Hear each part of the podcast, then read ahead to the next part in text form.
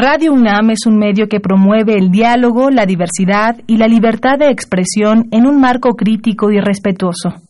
Los comentarios expresados a lo largo de su programación reflejan la opinión de quien los emite, mas no de la radiodifusora.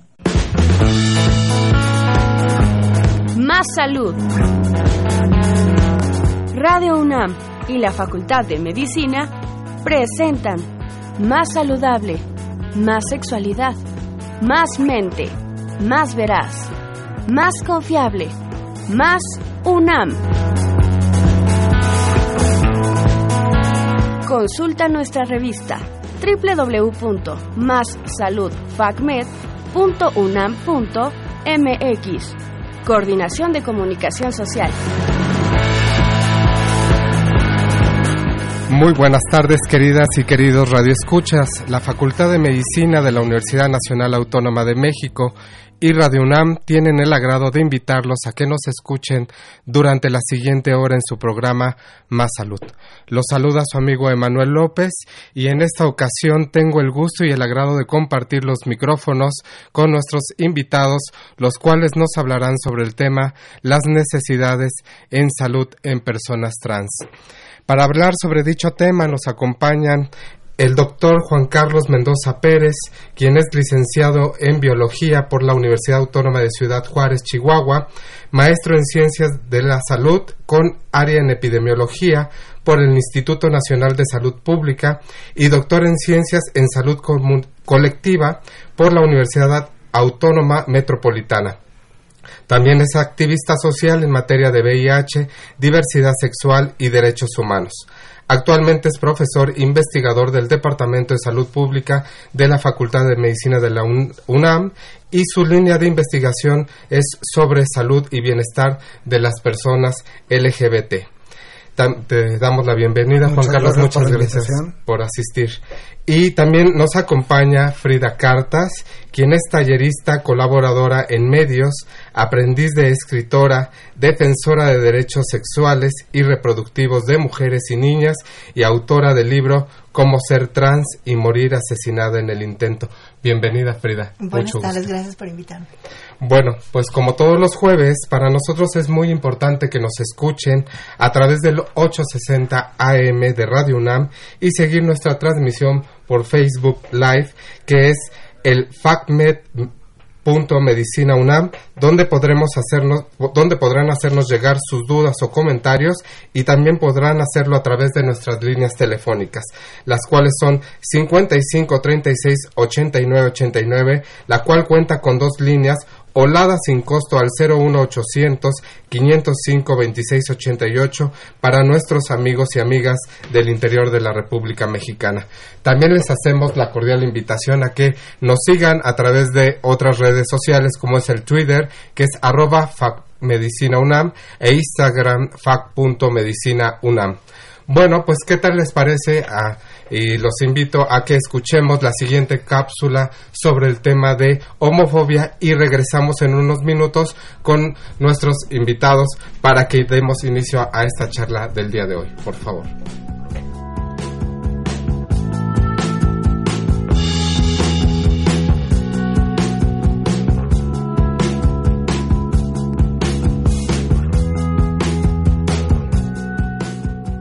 ¿Qué es la homofobia?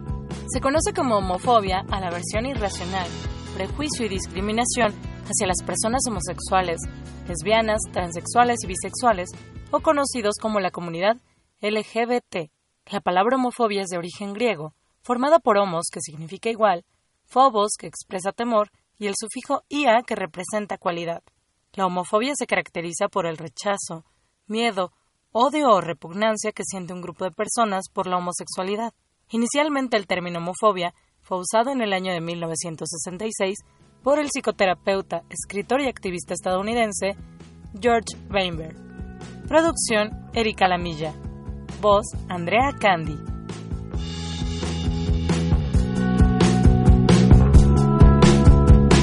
Bueno, pues ya estamos de regreso. Les vuelvo a mencionar nuestros este, números telefónicos para que puedan llamarnos y hacernos llegar sus dudas o comentarios. Es el 55 36 89 89 con dos líneas y Lada sin costo al 01 800 505 26 88 para nuestros amigos y amigas del interior de la República. Pues, ¿qué tal les parece? Y si me lo permiten hablarles de tú, Juan Carlos y Frida, para iniciar con esta charla, sobre todo porque ahorita estamos, como dicen, de festival de fiesta, porque se viene la marcha de la diversidad sexual. La que es, que es la número, creo que 41 o algo así en su edición. Entonces, ¿qué tal si les parece? Iniciamos con nuestra charla y me gustaría preguntarles eh, sobre... Eh, ¿Qué es sexo, género, identidad de género, expresión de género y orientación sexual? Sí, yo creo que son conceptos que hay que dejar claros, sobre todo si vamos a hablar de personas trans. Eh, hay muchas personas que confunden inmediatamente y dicen, ah, las personas trans son gays también. Y, y pues no, son conceptos totalmente distintos y pudiéramos empezar por el sexo. El sexo asignado es lo que identifica a alguien eh, cuando nacen, nos dicen tú eres hombre o tú eres mujer, de acuerdo a si tienes pene o vulva, de acuerdo a tus genitales externos y a una carga cromosómica. Eso es lo que vamos a llamar sexo como masculino o femenino. O, bueno, en términos biológicos, mucha gente le gusta utilizar macho o hembra. A mí realmente no me gusta como estas definiciones de macho de potro y vaca. o hembra. Entonces, más como hacia los animales, ¿no? Este, la parte de expresión de género es cómo exteriormente nos asumimos de acuerdo a un rol social. Por ejemplo, yo traigo una camisa de hombre, traigo un pantalón de hombre, pero es un constructo prácticamente eh, quién determina que una camisa es de hombre y quién determina que un pantalón es de mujer. Pero esa es mi expresión de género, cómo yo me comporto, cómo yo eh, eh, me dirijo con lo socialmente asignado, tanto como masculino como femenino.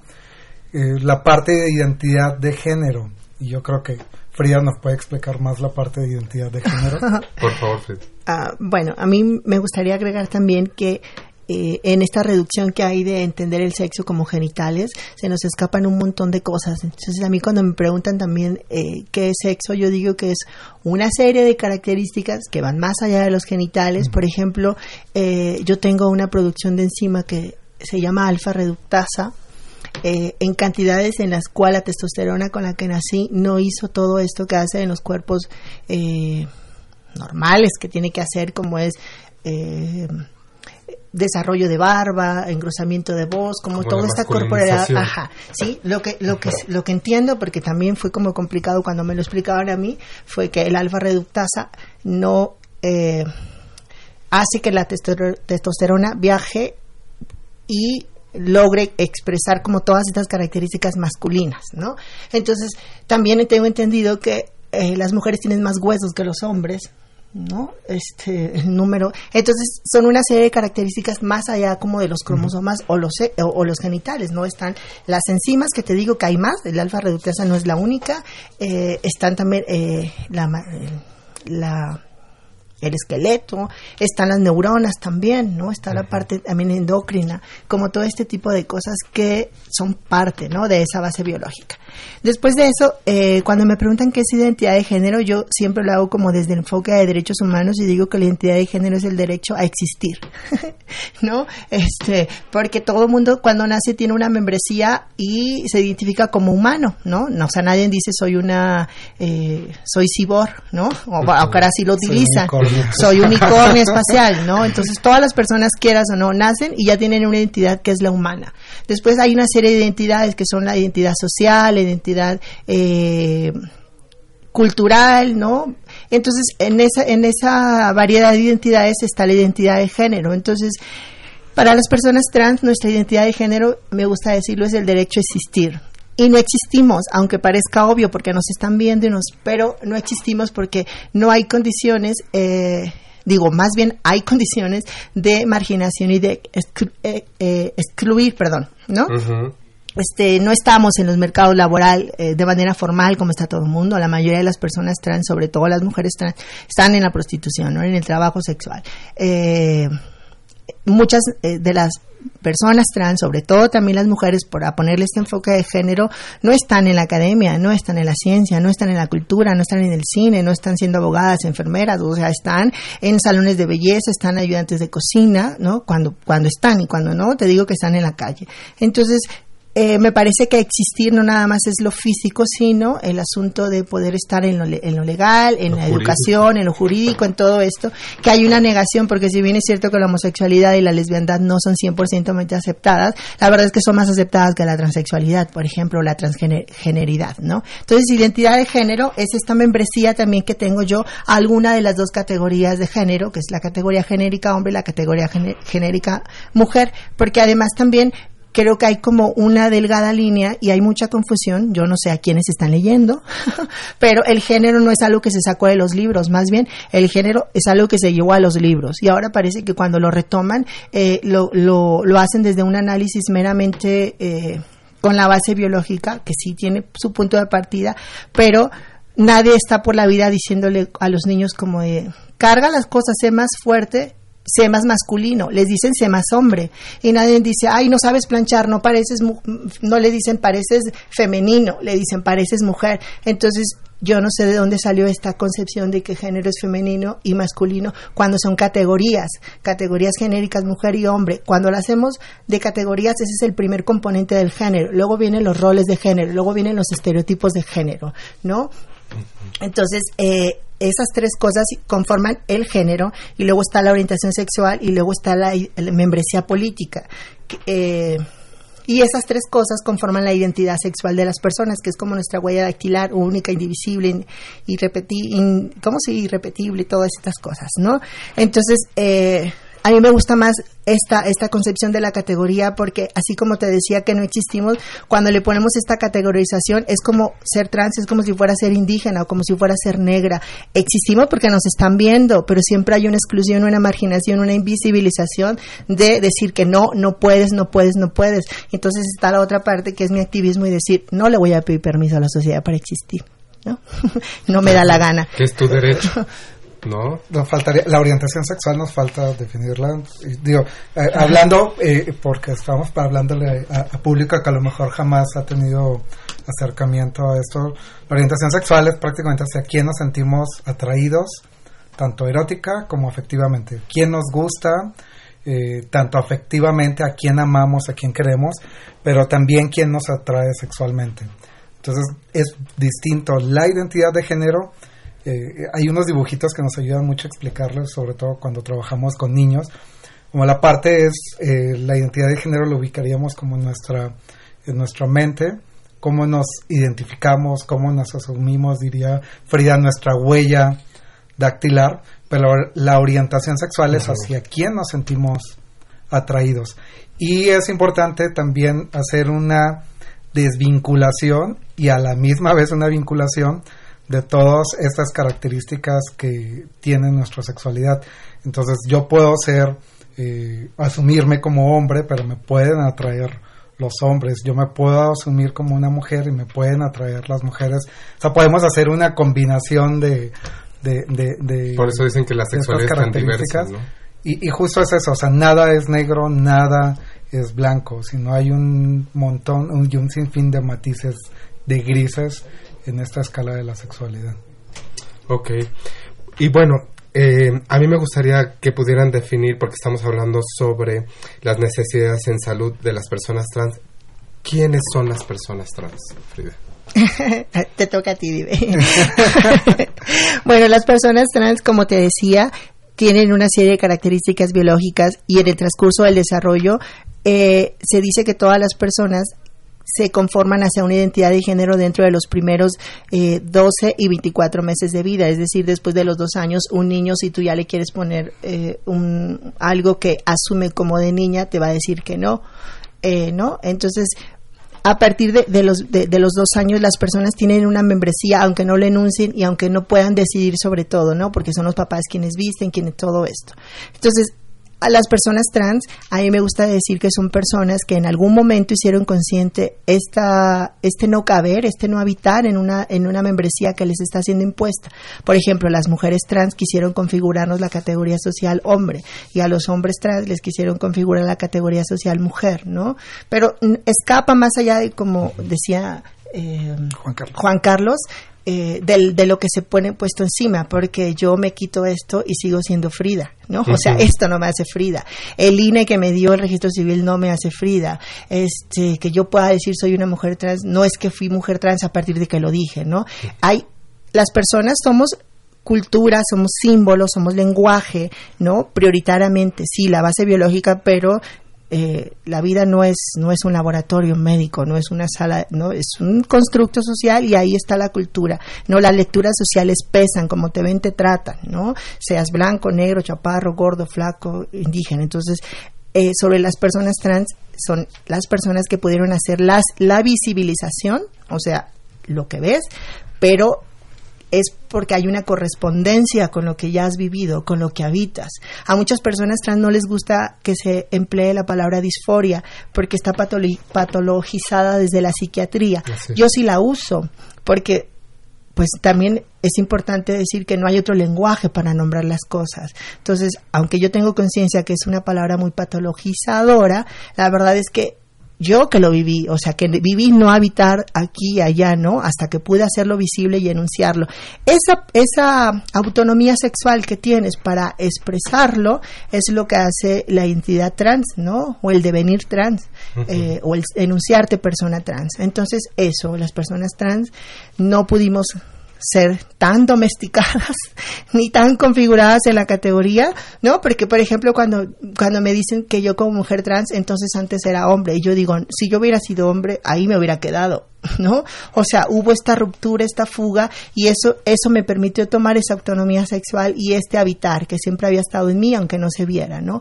Entonces no cambiamos, no es un acto de magia, no es un performance, no es un show, ¿no? Es poder tomar tu sexualidad, tu cuerpo, así como las mujeres cuando abortan dicen es mi cuerpo, las personas trans también es nuestro cuerpo, ¿no? Y nuestro cuerpo es el primer medio de producción que tenemos para trabajar y socializar en la sociedad y en los espacios como cultura y lenguaje que somos, ¿no? Entonces, eh, hay un ejercicio de derechos sexuales y reproductivos que son derechos humanos y que, bueno, el Estado ha da garantías y mecanismos para hacerlo, pero no es todo, siempre está la autogestión, ¿no? Las personas van a ser trans, tengan o no tengan un reconocimiento legal.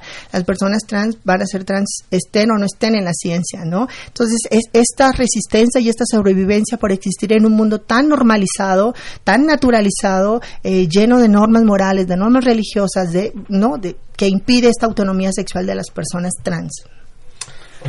Sobre eso me, gustaría también comentar como eh, en los distintos espacios en los que he estado y siempre sale como esta frase de es una persona atrapada en el cuerpo de, del otro o nació en un cuerpo equivocado. Por ejemplo, las mujeres trans dicen, bueno, es que nació en el cuerpo incorrecto, nació en un cuerpo de hombre.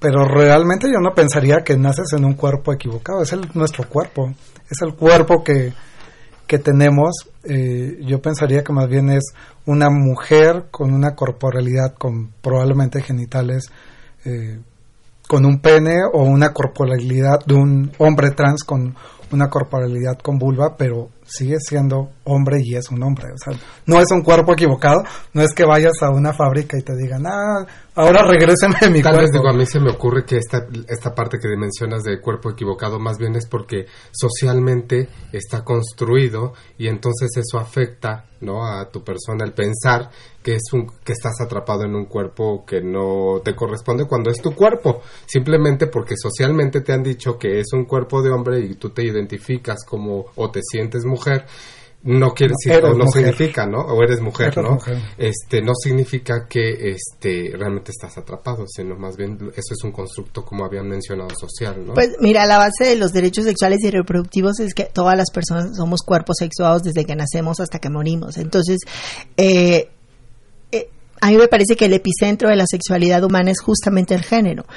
Y la sexualidad es, no es estática, no es rígida, es fluida. Esto quiere decir fluida no significa tampoco que pueda cambiar, más bien que se desarrolla conforme vas creciendo, ¿no? Por eso te decía que genera, ahora hay más apertura y hay personas, familias que tienen infancias trans que les permiten tener determinación, porque las personas necesitan ser mayor de edad para tener determinación. En el plano jurídico sí, pero en el plano social, lenguaje, eh, me estás viendo, te estoy viendo, somos humanos, ahí está, ¿no? Entonces hay papás que se han permitido eh, de manera consciente y respetuosa que las infancias trans enuncien. Yo lo hice hasta los 33 años, ¿no? Tengo 40. Eh, pero lo pude hacer. También es lamentable porque hay personas que nacen y mueren y nunca pueden hacer uso de su propio cuerpo ni de su propia sexualidad para enunciarse trans, ¿no? Porque no es nada sencillo. Y yo te decía en esta visibilización que, como dice Juan Carlos, cuando las personas trans nos hacemos visible, ahí está tu sexualidad en la cual con lo que tú te sientas más a gusto. Hay, hay personas trans que hacen una resignación genital, hay personas trans que no hacen una resignación genital, hay personas trans que hacen un, un, un proceso endocrinólogo de hormonización, hay personas que no lo hacen, ¿no? Entonces, y entonces eso se manifiesta en la visibilidad, ¿no? O sea, hay mujeres trans que tienen barba, sí, tienen barba, ¿no? Que la barba no los hace, como dice la camisa, tampoco te hace hombre, ni el vestido te hace mujer, pues la barba tampoco, ¿no? Eh, sino, yo te decía que el género cuando lo asumes como categoría analítica y luego te vas a los roles, los roles serían como la carnita, ahí donde está como el punto medular porque es que te están diciendo cómo comportarte, cómo pensar, cómo coger, cómo hasta cómo cagar, ¿no? O sea, ahí te, te, configuran de una manera tal y entonces cuando tienes esas fugas es cuando puedes asumir que ahí no hay una concordancia con lo que te están diciendo que tú tienes porque eres tú quien carga el cuerpo y no te habitas. Después vienen los estereotipos que es como esta calificación social, 10 a la más mujer, 10 al más hombre. Y entonces para que seas el más hombre, por ejemplo, el rol de género te está diciendo que seas eh, mujer eh, sumisa, tierna, suavecita, mamá.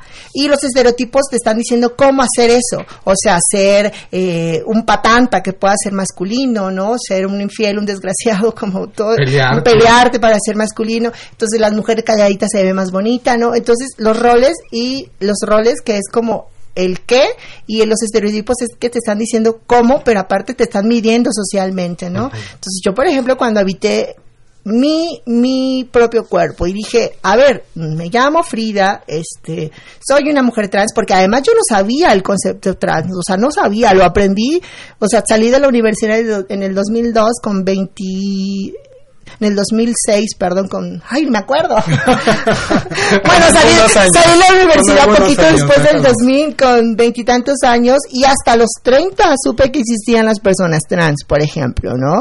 O sea, es como, no estamos hablando hace 50 años, estamos hablando de hace menos de 10 años. Entonces, cuando yo hice visible esto, todo el mundo mi familia cuando avisé y cuando me reencontré con ellos dos años después, pensaban que yo tenía unos senos como de balón, o sea, pensaban que yo tenía los labios así de Botox, ¿no? Pensaban que mi cabellera era súper larga, rubia y que yo usaba tacón, cuando yo nunca me he puesto un tacón. Con los estereotipos. Sí, con los estereotipos. Yo no me maquillo, por ejemplo, cuando uso blusas no me gustan los escotes, ¿no? O sea, no me gusta enseñar la chichi, perdón. No, es mía. No, este, y entonces, ah, eso, o sea, creo que si me ves bien, no cumplo los patrones femeninos, ¿no? O sea, no tengo la uñita súper bien, este, el piecito de Barbie, o sea, no soy Barbie, vaya, ¿no? Este, y entonces, pero sin duda hay una visibilización de mí como mujer trans y un disfrute de esta autonomía sexual que te digo que tuve la fortuna de sí hacerlo visible porque hay mucha gente que no lo puede hacer y muere porque se suicida por depresión o muere asesinada. Y, nuevamente hacer énfasis, o sea, esos constructos son sociales. No es natural como... Está naturalizado y no es normal, sino está normalizado también. No es biológico, no nacemos con todos estos roles ya asignados desde nuestra carga genética, sino los aprendemos y no los implantan Determinados, ¿no? desde que nacemos hasta que morimos. Así es.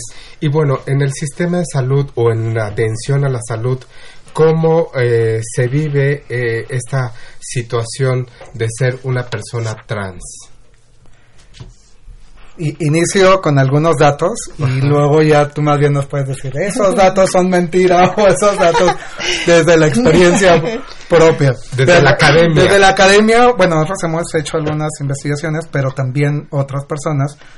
Eh, hay distintas aristas, aunque yo me voy a enfocar en algunas principales. Nuevamente, la, la salud es algo muy complejo, pero hay ciertas eh, afectaciones más particulares de ciertos grupos. En el caso de mujeres trans, los que más se documenta es en el, la salud mental y eh, el uso de hormonas o eh, adecuaciones corporales. En cuanto a salud mental, por ejemplo, la, la ENDOSIC, que es una encuesta que recientemente hizo el CONAPRED sobre discriminación por motivos de orientación sexual e identidad de género, algo muy interesante es que se les pregunta si ellos hicieron si todas las personas entrevistadas hicieron algo para evitar sufrir discriminación, se le pregunta a gays, lesbianas, bisexuales y personas trans y metieron una categoría sobre orientaciones no normativas, eh, muy, muy interesante, me gustó esa categoría, después la discutimos, y hablaban sobre que las mujeres y hombres trans, lo principal que hacían para evitar sufrir discriminación era evitar expresar libremente su identidad de género. O sea, ahí en términos de salud mental prácticamente pues están negando quiénes son. O sea, imagínate que tú, Emanuel, no pudieras expresar quién es Emanuel, o sea, ser Emanuel. Entonces eso tiene una carga eh, eh, en cuestión de salud emocional muy, muy fuerte. Y vinculado a eso, aunque ellos no hacen el vínculo, eh, al menos analíticamente, eh, reportan en cuanto a ideación suicida, tanto hombres como mujeres trans, eh, más del 70% reportaron haber tenido ideación suicida. Y, tiene, aunque no hagamos ahorita la relación estadística, pero tiene bastante lógica. O sea, imagínate cómo pretendes ser tú sin poder serlo, eh, socialmente, afectivamente, que tu familia pues diga, simplemente te niegue, te invisibilice. Eso es por una parte la salud mental. No sé si quieres, si hablar algo y después paso a lo de adecuaciones. Luego, en adecuaciones, eso lo hicimos este, nosotros en un estudio en 2015, encontramos que hay uso de hormonas. Eh, es, importante aclarar que este tipo de sustancias se utilizan para adecuar el cuerpo. Hay personas que desean adecuarlo, hay otras personas que no desean adecuarlo. Este, por ejemplo, eh, mujeres trans utilizan hormonas para adelgazar la voz o eh, para aumentar un poco los senos, aunque por lo general los cambios son más eh, lentos que cuando se utilizan cirugía. Aquí principalmente son las mujeres las que utilizan algún tipo de hormona. lo preocupante de esto es cuando nosotros les preguntamos, bueno, ¿quién te recetó esas hormonas? es muy baja la cantidad de personas quienes han recibido una receta por un profesional de la salud. Les preguntamos también si las aplicaciones, quién les había aplicado también las recetas, son muy bajo el porcentaje de quienes les aplican estos medicamentos. Y lo otro preocupante es, les preguntamos, bueno, tú además de usar hormonas, digamos que las hormonas en en el nivel de gravedad en comparación de otras sustancias no son tan malas, pero les preguntamos, bueno, tú te has eh, eh, usado o has, te has metido eh, sustancias modelantes, por ejemplo, como aceite del bebé, aceite de cocina, que son ya situaciones un poco más graves. Y tenemos que el 15% de mujeres que fueron entrevistadas reportaron haberse metido otro tipo de sustancias que no sean hormonas y el 31 era justo no cosméticas, como estos aceites que les comentaba. También les preguntamos eh, por quiénes habían sido puestas estas sustancias. Y la mayoría dice principalmente por no profesionales de la salud. Y esto si lo vinculamos al sistema de salud que tenemos actualmente, es muy evidente porque porque en el sistema de salud no se proveen estos insumos. Claro. Eh, entonces no queda más que recurrir a no profesionales de la salud. Algunos o algunos privados. algunas personas dicen que fueron a clínicas privadas. No preguntamos, esa fue una debilidad del estudio, a qué se referían con una clínica privada, porque yo puedo poner afuera de mi departamento y tengo un título de doctor, niéguenmelo, eh, se ponen sueros, vitaminas y se toma la presión, doctor Juan Carlos, y nadie me puede decir que eso no es una clínica privada. Y es muy frecuente que las personas trans sean timadas por pseudo profesionales de la salud. Entonces te meten hasta lo que no y tiene efectos a largo plazo. Hay infecciones, incluso puede haber amputaciones porque eh, hay un efecto de la gravedad, el aceite va cayendo y principalmente una de las lesiones principales que se ven en mujeres trans, que es lo más documentado, en, en hombres trans por lo general hay una mastectomía, hay que quitar, en mujeres trans hay que poner. Entonces hay una de las afectaciones principales que se ve con mujeres trans son afectaciones en los pies. Hay eh, pies de, eh, comúnmente le llaman un pie de elefante, se inflama, se revienta, hay que hacer eh, curaciones y desafortunadamente el, aceite dentro del tejido es casi va necrosando, imposible quitarlo, hay que hacer limpieza, limpieza, limpieza, entonces son cuestiones muy dolorosas. Y eso si en nuestro sistema de salud hubiera un cuidado y una atención integral para las personas trans, tendríamos efectos a largo plazo de menor eh, costo, menor medida, menor dolor, sobre todo la calidad de las personas, la calidad de vida de las personas no se vería tan mermada. Si una persona trans, y aquí hay como toda una discusión, si una persona trans va y solicita hormonas, por ejemplo, al seguro, tocará de la voluntad política de la persona de endocrinología que le toque, porque no está destinado el uso de hormonas para cuestión de adecuación corporal ¿Y en el sistema de salud, menos, o sea, cirugías no entran ni, en sueños, o sea, ni siquiera una hormona que te puede costar en, al por mayor 30, 20 pesos, menos una cirugía que puede ser más, más O sea que el derecho en ese sentido a la salud como integral, ¿no? No, está. O, por lo menos jurídicamente sí existe, pero no se ejecuta. Pues el cuarto constitucional te dice que todos tenemos derecho a la salud, pero hay sus letras pequeñas. Entonces te digo, hay un protocolo de atención a la salud que acaba de ser reeditado en, en 2000, en este año, de hecho, acaba de ser publicado. Pero si uno lo lee bien, o sea, parece maravilloso ese protocolo, pero en primera no es tan obligadas las personas de personal de salud a implementarlo, queda la voluntad. Y la otra es que hay unas cláusulas que te dicen, parafraseando, que queda eh, en cuestión de eh, presupuestal, si se pueden implementar las acciones, o incluso a voluntad de quien dirija las unidades. Entonces, pues te dices, muy bonito tu protocolo, pero en la aplicación pues no es tan real. Freide, ¿y tú cómo lo has vivido? La atención a la salud o el derecho, sobre todo, que es mucho más amplio el hablar el término derecho a la salud, ¿cómo lo has vivido? Pues mira, justo ahí entra como, como, como esta cosa complicada, porque eh, como decía Juan Carlos, artículo 4, todos tienen derecho a la salud.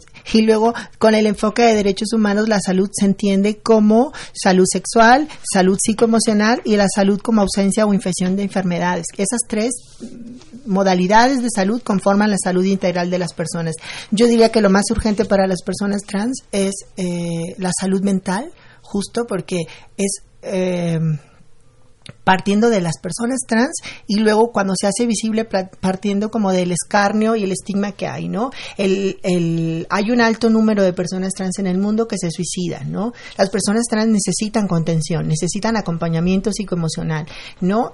Para poder tomar esa autonomía sexual. Pero una vez que la toman, siguen necesitando terapia para la contención de la violencia, de las agresiones, de la de sentirse basuras, de que, de que las excluyan, de que las marginen, como todo esto. Entonces, me parecería que la salud mental es como el tema principal en las personas trans, ¿no? Cuando tienes todo todo esto, porque mira, ahorita que decía Juan Carlos esto, eh, yo siempre lo relaciono con el aborto. Cuando las mujeres están decididas a abortar, porque eh, no lo van a hacer aún en contra de la ley, ¿no? Aún en lo van a hacer. Si toman una decisión, lo van a hacer, ¿no? Porque el aborto ha ocurrido siempre con o sin ley. Cuando una persona trans decide visibilizarse trans, es capaz de meterse aceite de cocina o anticoagulante, anticoagulante de coche, ¿no?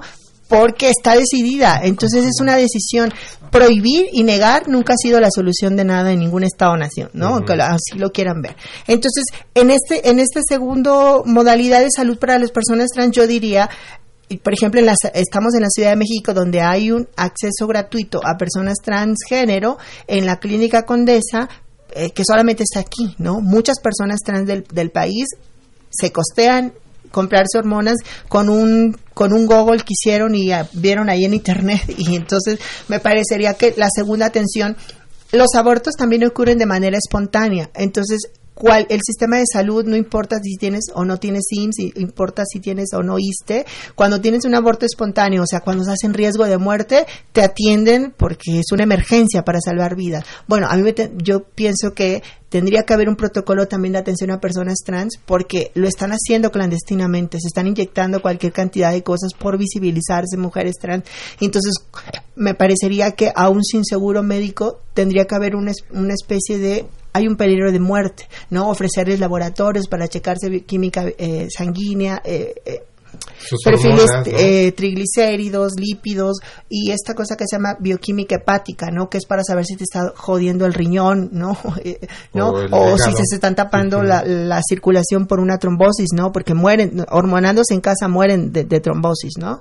Este, entonces, esos tipos de protocolos también eh, porque además cuando tienes el, apoyo terapéutico puedes entender estas normalizaciones y estos mandatos de ser Barbie, repito, o de, ser la Miss Universo, o este, eh, los hombres trans como de, ser este Ken también, ¿no? Y este hombre gallardo y masculino. Entonces cuando tienes acompañamiento puedes entender y muchas veces no hacen ese tratamiento hormonal porque se sienten a gusto con el cuerpo, porque no es un cuerpo equivocado, es su cuerpo, ¿no? O sea, lo equivocado es la mirada sobre el cuerpo, lo equivocado es la concepción que tiene el mundo social y la cultura sobre el cuerpo de las personas trans. Entonces a mí me parecería que es básica, la, primero la, salud mental, que es eh, el apoyo psicoemocional, y después crear esos protocolos si no le quieres dar hormonas, está bien, no se las des, ¿no? Pero, o sea, sí tendría que haber una, una prioridad de salvarles la vida, ¿no? Porque lo están haciendo, bien o mal, a escondidas lo siguen haciendo. Aunque darles hormonas para algunas personas que optan por el tratamiento hormonal es salvarles la vida. Sí, implica. Además, fíjate que hay una diferencia, por ejemplo, yo eh, conozco a algunos chicos trans, ellos se aplican una inyección al mes, por ejemplo, ¿no? Porque es como más fácil eh, inhibir eh, estrógenos en el cuerpo de ellos eh, y en cambio las mujeres trans, o sea, hay personas que trans, mujeres trans que toman hasta tres pastillas diferentes al día, ¿no? Porque es más complicado bajar los niveles de testosterona.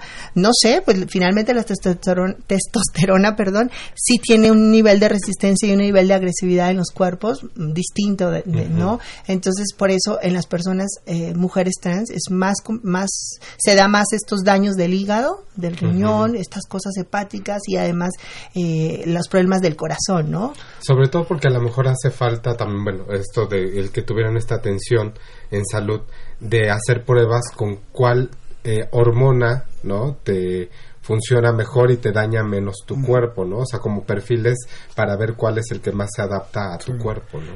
Eh, quisiera también solo resaltar y así machacar bien, bien, que justo eh, lo que hablaba Frida sobre salud mental, tiene que ser siempre con un enfoque de resolver cómo yo como persona trans eh, puedo tener mayores herramientas para hacer frente a la discriminación, no con la intención de revertir, de convertir o de quitarte eh, que seas trans. O sea, ese tipo de terapias, ojalá que ya se está peleando para que se legisle y se eliminen. Toda terapia de conversión es una aberración a la, a la cuestión eh, de cientificidad.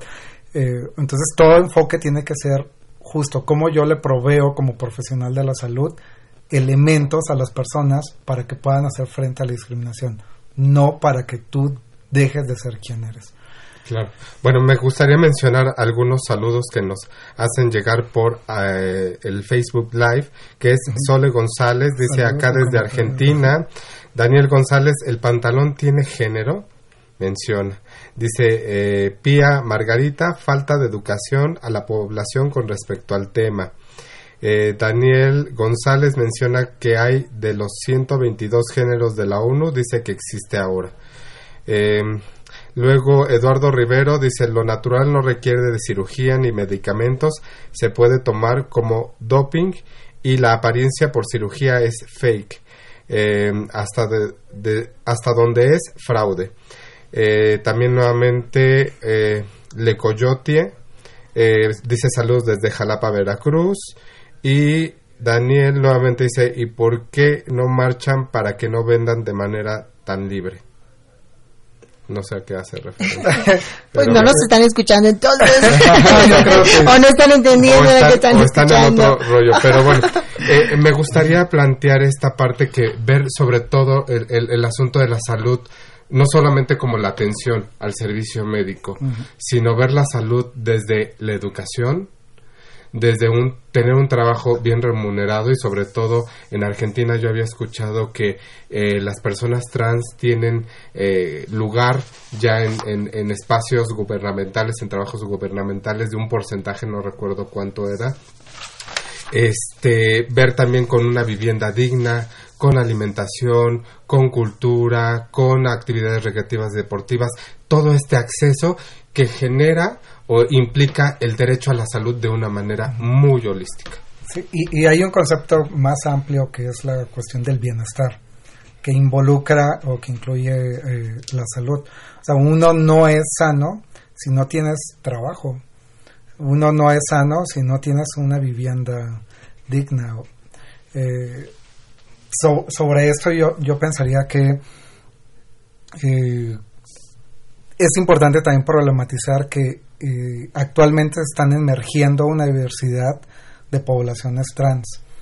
Eh, yo recuerdo cuando inicié hace 17 años en el activismo, eh, y como lo decía Frida, nosotros no conocíamos la categoría trans como tal.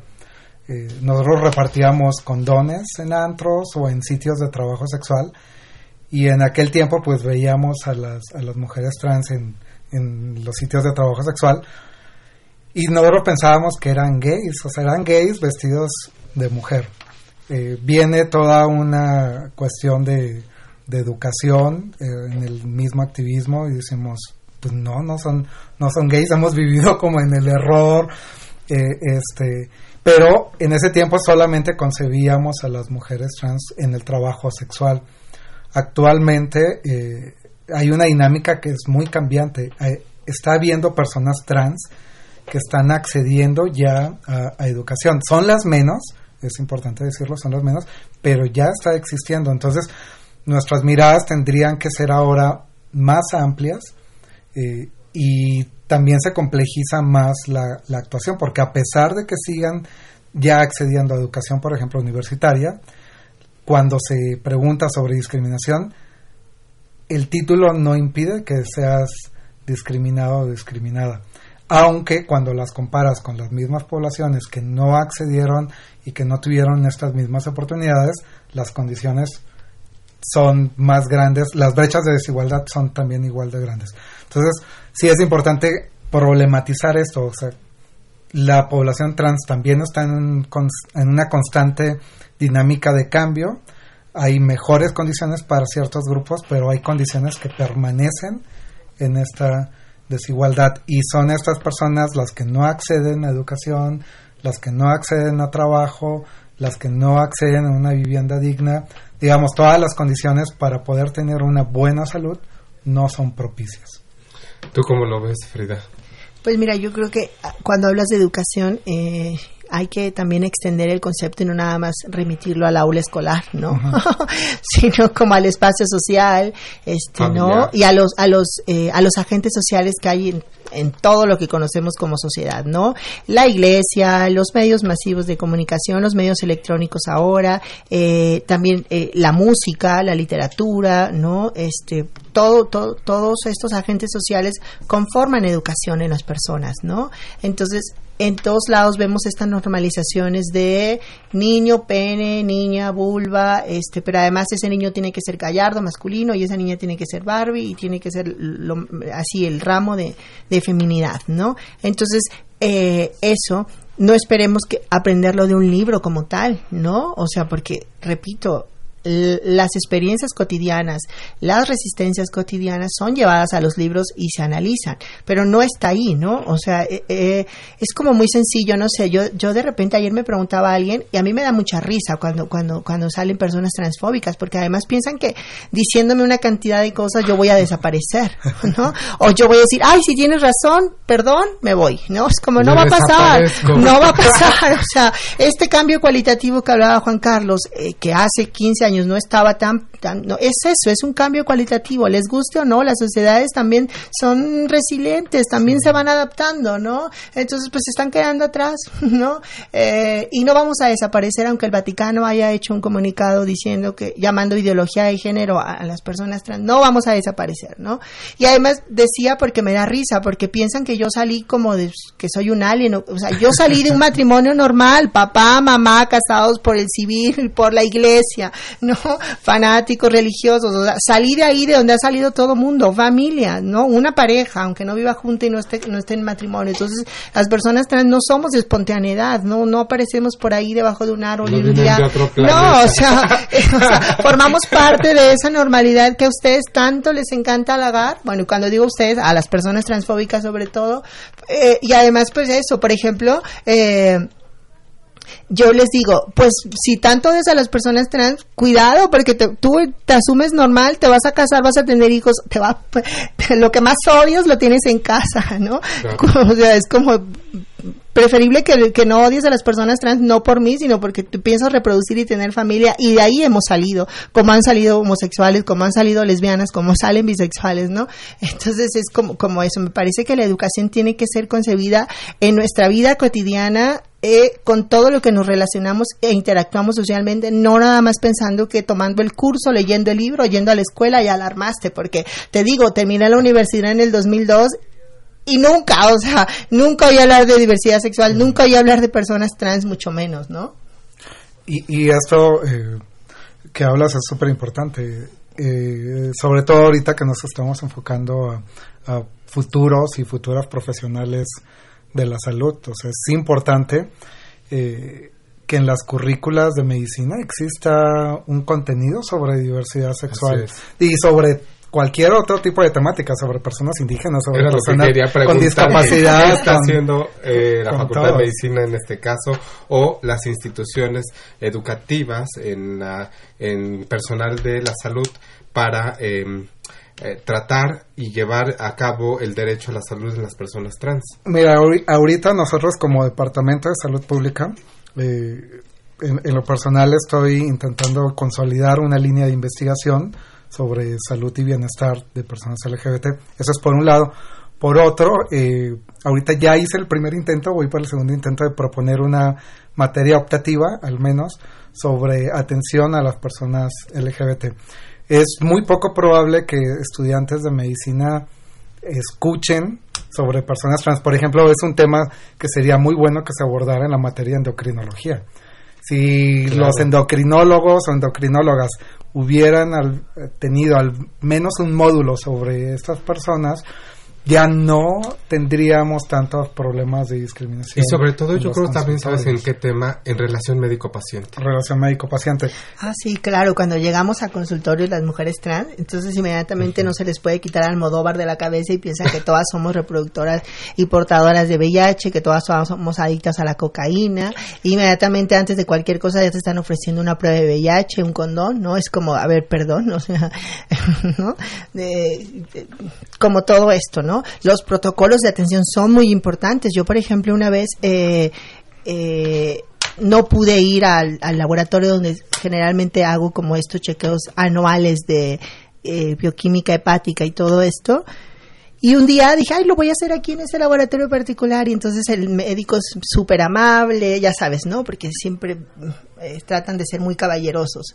Y entonces cuando cuando vio mi, mi expediente, eh, lo que yo llené, y vio que era una persona trans, inmediatamente le cambió la sonrisa, le cambió la amabilidad, este, empezó como a tratar de mal modo y entonces digo, yo tengo herramientas para hacer mi propia defensa de derechos humanos, o sea, yo pude reaccionar, no me hizo sentir mal, al contrario, este, le, le, dije lo que estaba haciendo, o sea, le dije que no iba a ser sencillo conmigo, le puse una queja, no, no, no terminó por agredirme porque tuve una respuesta, hice una respuesta, y entonces, pero las personas eh, en general no, no tienen eh, estas herramientas de defensa para hacerlo y se van sintiéndose basuras a sus casas, ¿no? Aunque llegues así a, a, checarte, ya te dijeron que estás gorda y que vas a morir y que tienes la culpa por, ¿no? Cuando detrás de la gordura hay una serie de elementos económicos, ¿no? Varias cosas. Entonces también creo que los protocolos paciente-médico son, señor,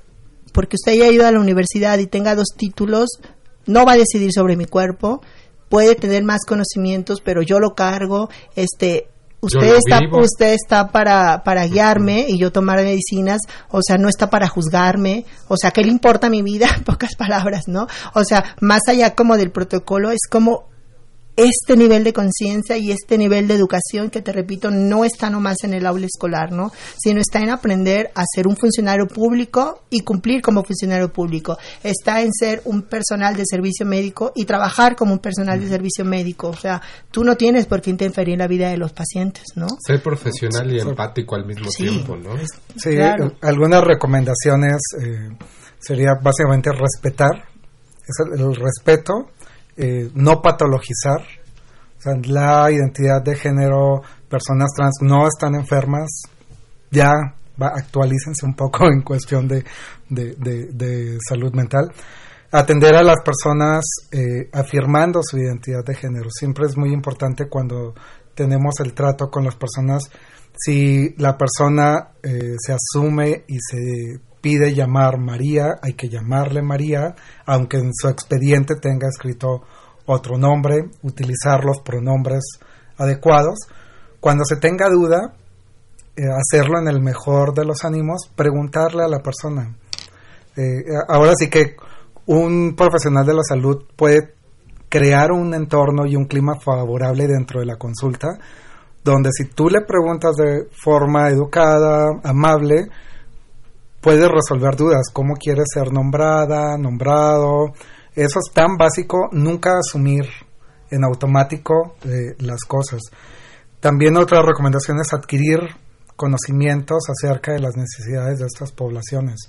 Echarse un clavado, si bien es cierto, en la mayoría de las escuelas de medicina nunca te lo van a enseñar, pero sí tienes la capacidad como estudiante de buscar, de actualizarte, de eh, leer más temas, por ejemplo, sobre endocrinología, sobre incluso quiénes son las personas trans, documentarse más, porque muy probablemente a, su consultorio va a llegar una persona trans y lo ideal es que esta persona pueda resolver sus necesidades. Esa es otra cosa que, que, decía Frida. O sea, si tú vas por un dolor de cabeza, pues tienes que resolver ese dolor de cabeza si hay una vinculación con otra enfermedad sobre ese dolor de cabeza, hay que hacerlo, pero cuando no te están pidiendo, por ejemplo, una prueba de VIH, ¿por qué tendrías que ofrecer una prueba de VIH? Justo una de las tips es resuelve las necesidades que la persona quiere resolver en ese momento. Mira, tenemos otros saludos por parte de Pía Margarita que dice que es de, nos saluda desde Honduras y que muy buen tema, excelente. Beatriz Serrano González, ¿y qué pasa con pacientes trans ancianos o de la tercera edad o adultos mayores también conocidos? ¿Y cuál es su expectativa de vida con pocos recursos económicos y en esta etapa ya no tienen acceso a la terapia hormonal porque igual gays o trans van a envejecer y cuáles serían sus derechos a la salud en esta etapa. Que sí, la verdad es un tema también importante, o sea, ver realmente en todos los procesos, ¿no? A la persona como tal y, ver cuál, de qué manera eh, se le apoya, de qué manera se le brinda la atención, llámale desde la salud, ¿no? De la atención médica hasta este económica también, ¿no? Un derecho. Pues mira, a quien me hizo la pregunta, las personas gays no usan hormonas, porque las personas trans no somos gays. Yo, por ejemplo, soy una persona eh, con orientación sexual bisexual, ¿no? Y soy una mujer trans. Eh, y sí, la diferencia de edades es básica porque, por ejemplo, en las infancias trans, cuando se habla de infancias trans, la oposición siempre piensa que se va a mutilar niños o, que se va a, someter así, ¿no? Eh, No, o sea, básicamente es el enunciamiento y básicamente es la libertad del respeto a la autonomía de quien lo está ejerciendo y lo está nombrando, ¿no? Eh, después, cuando hay un proceso endocrinólogo en las infancias y en las adolescencias, no es una terapia de reemplazo, es una terapia de inhibición, ¿no? Porque justo eh, se espera que jurídicamente cuando tengan una edad a partir de los 18, puedan decir, ah, sí quiero continuar, no quiero continuar, y no haya como mayores daños que puedan ser reversibles. Entonces, en las personas eh, grandes eh, de la tercera edad, pues perdón, pero las personas trans pocas veces llegamos a esa edad. O sea, la calidad de vida las lleva a morir, este entre los 35 y los 40, o sea, ya me salvé un poquito. ¿No? Y, cuando están grandes es porque ya no tuvieron como todo este chequeo y ya este aceite que mencionaba Juan Carlos las mató, ¿no? O sea, ya hizo merma, entonces ya hay, ¿no? Entonces es muy complicado. Si, si apenas ha habido como un poco de luz sobre las infancias, sí es bueno mencionar lo que sobre las personas de tercera edad es como hoy, ¿no? es... Sí, hay, hay, un gran vacío, eh, pero también tiene que ver por la dinámica generacional que, que hubo ahorita yo pensaría que vamos a tener nuestra oleada de personas adultas mayores apenas. Y en eso atravesó un poco en los ochentas el VIH que mató a bastante población gay, trans, y por eso tampoco vemos tantas personas adultas mayores, incluso ni gays vemos casi adultos mayores. Tú sales un antro, bueno, y también tiene que ver con las dinámicas sociales de la misma población.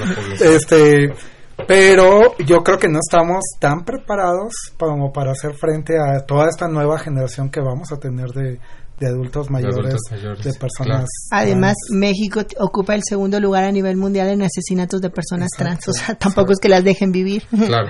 Bueno, pues mira, ya estamos lamentablemente en el cierre. Siempre es así como esta parte de, ah, qué pena, porque es un tema muy interesante y la verdad es que ojalá pudiéramos volverlos a invitar, que pudieran estar nuevamente presentes para eh, hacer un segundo programa, que sería muy, muy importante. Y bueno, no sé si quisieran despedirse con alguna frase, con alguna situación que quisieran Ay, pues mira, eh, el libro que escribí que se llama Cómo ser trans y morir asesinada en el intento, hay mucha gente que me dice, pero tú estás viva, no te moriste, pero tuve dos intentos de suicidio por un contexto de depresión medicada, ¿no? Este, y entonces, eh, pues nada, no, pareciera que tendríamos que morir para poder tomar conciencia o, ser visibles, ¿no? Entonces, pues nada, si quieren el libro ahí me contactan. Pues yo solo agradecer la, la invitación y pues creo que como profesionales de la salud tenemos que entrarle a estos temas y no evadirlos. Bueno. Pues muchas gracias. Yo me despido con esta frase. La homofobia, bifobia, lesbofobia y la transfobia tienen cura y se llama educación, respeto, tolerancia y amor a la diversidad sexual. Bueno, despedimos el programa y esta fue una coproducción de la Facultad de Medicina y Radio UNAM en nombre del doctor Germán Fajardo Dolci, director de la Facultad de Medicina, nuestra secretaria general de la doctora Irene Durante Montiel, la coordinadora de comunicación social, la licenciada Karen Corona Menés, la licenciada Pamela Gómez Velázquez, jefa de producción audiovisual.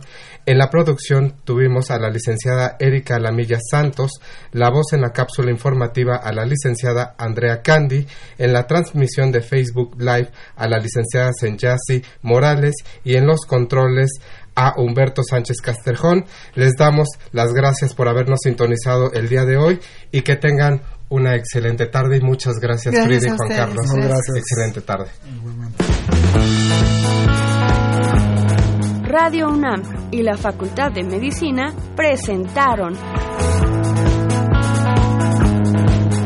Más Salud.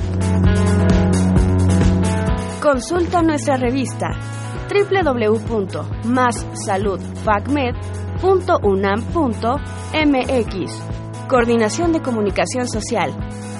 Más UNAM.